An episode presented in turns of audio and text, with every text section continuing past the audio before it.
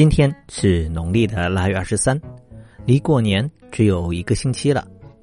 而今天也是北方大部分地区的小年，不过南方大部分地区过的小年，则通常是在明天，也就是腊月二十四日。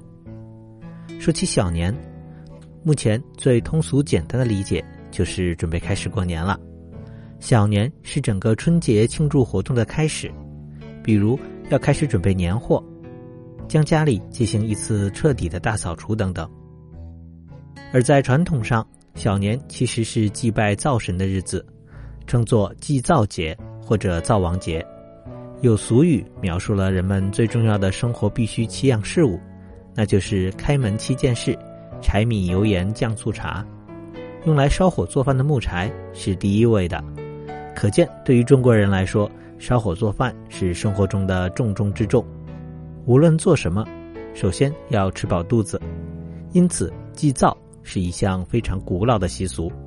相传，管厨房的灶王爷，很早就是一位被人们尊崇的神仙。灶王爷除了执掌灶火、管理饮食外，因为他和其他神仙不同，日常就是住在我们家中的，所以他还会有另外一件工作，就是记录人们的生活，考察人间的善恶。也就是说。看谁家好事做得多，第二年就会降下好运，予以褒奖；而哪家如果做坏事，就会有惩罚。所以在以前，基本上家家户户都会在厨房里设有灶神爷的神位，希望灶神爷能够帮我们多说几句好话。在过年的童谣中，有一句是“二十三糖瓜粘，灶君老爷要上天”。我们都爱吃甜甜的糖，而糖又是黏黏的。所以在传说中，糖能够粘住灶王爷的嘴，让他跟玉皇大帝报告的时候只说我们的好事，而想讲坏事的时候，嘴就会被糖粘住，说不出来了。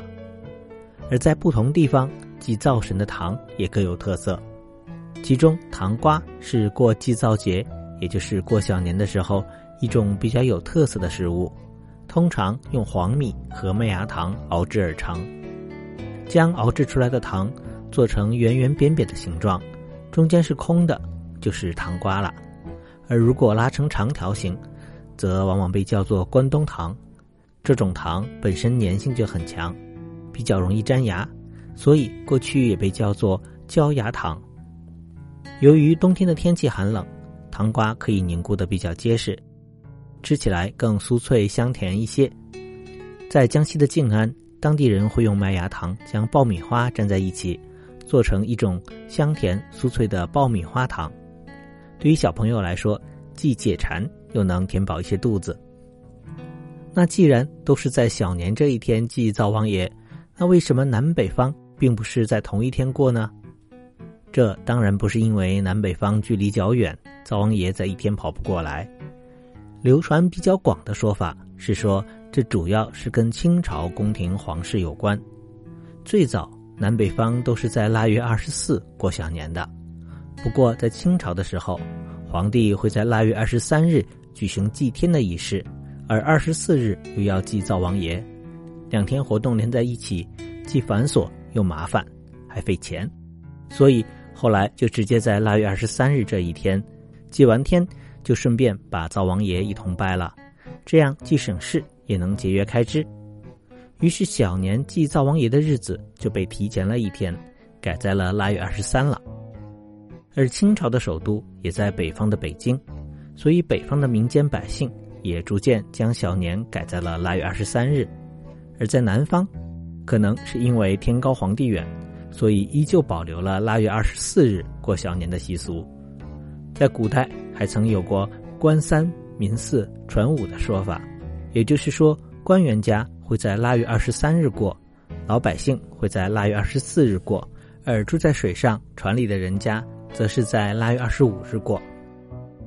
另外，习俗也会有地区的差异，这就是为什么我们提到过小年的日子，会说北方大多是在二十三，而大多数南方地区是在腊月二十四日过了。关于小年的日期，其实还有很多的说法，比如在南京。小年既不是腊月二十三，也不是腊月二十四，而是在农历第二年正月十五元宵节。还有一些南方的地区，则是将除夕的前一夜叫做小年夜。不过，不管小年是在哪一天，其实都是人们对过年庆祝活动在时间上的一个区分。作为拉开过年序幕的小年，除了祭灶王、吃糖瓜，其实还有很多的其他习俗，比如扫尘，其实就是对家居环境做一个大扫除，为了迎接新年做准备。北方叫做扫房，而南方往往称作掸尘。不光是扫地、擦桌子，还会把平时比较少清理的柜子顶、犄角旮旯的灰尘都一并清理了。还有清洗窗帘被褥、擦擦窗户。清洗各种器具等等，让家里面到处都干干净净的，焕然一新，寓意着除旧迎新。而剪窗花、贴窗花也是小年最重要的民俗活动之一。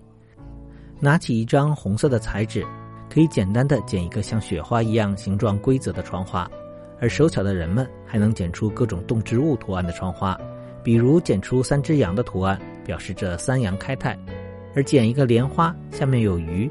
则代表连年有余。过年的窗花，很多图案都有吉祥美好的寓意。不只是我们提到的这些，在全国不同地区，小年都会有一些特别的习俗。那小朋友，你的家乡还有哪些习俗呢？在留言区跟我们说一下吧。